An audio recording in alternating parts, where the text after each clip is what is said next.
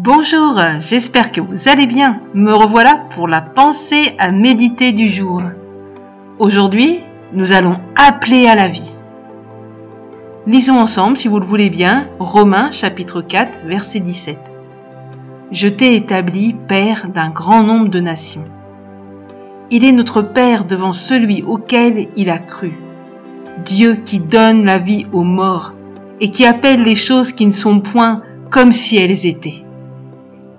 Dieu nous dit dans sa parole, dans Ésaïe 55, verset 11, Ainsi en est-il de ma parole qui sort de ma bouche. Elle ne retourne point à moi sans effet, sans avoir exécuté ma volonté et accompli mes desseins. Beaucoup d'entre nous, nous avons reçu une parole de Dieu, une promesse, mais rien, et toujours rien. Nous commençons alors à nous décourager, à broyer du noir. Le doute nous envahit et cette parole peut venir sur notre cœur. Dieu a-t-il réellement dit? Pourtant, si tu repenses au moment où tu as reçu cette parole, tu savais que c'était Dieu qui avait parlé. Aucun doute là-dessus. Aussi aujourd'hui, je voudrais t'encourager, toi qui m'écoutes. Repasse cette promesse dans ton cœur. C'est Dieu qui a parlé. Et sa parole ne revient pas à lui sans avoir accompli sa volonté. Notre Dieu est un Dieu de mouvement. Les choses ne sont pas statiques avec lui. Il est en train de se passer quelque chose.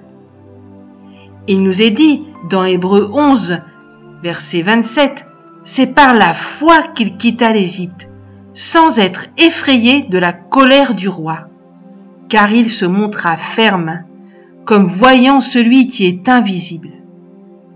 La parole nous dit également dans Hébreu 11.1, Or la foi est une ferme assurance des choses qu'on espère, une démonstration de celles qu'on ne voit pas. Dans certaines traductions, il nous est dit l'évidence de celles qu'on ne voit pas.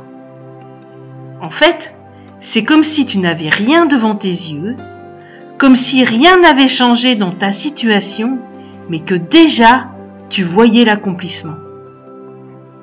Quelle similitude avec ce verset de Romains 4, 17, qui appelle les choses qui ne sont point comme si elles étaient.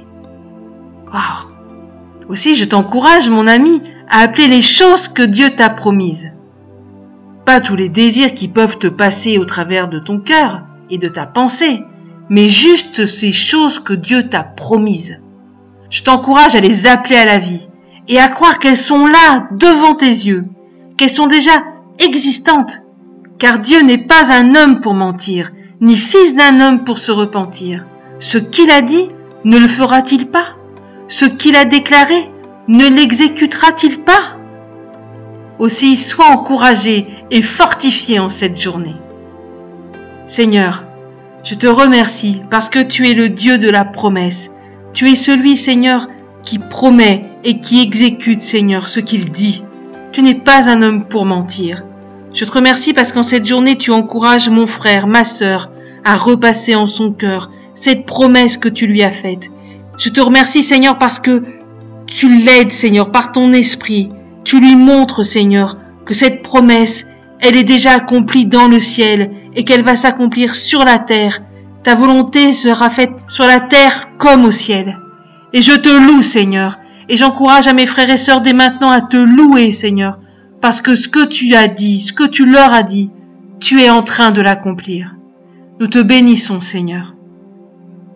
Que maintenant vous puissiez, mes amis, continuer à louer Dieu et à le bénir pour cette belle promesse qui est en train de s'accomplir dans votre vie. Je vous dis à très bientôt même heure, même antenne. Au revoir.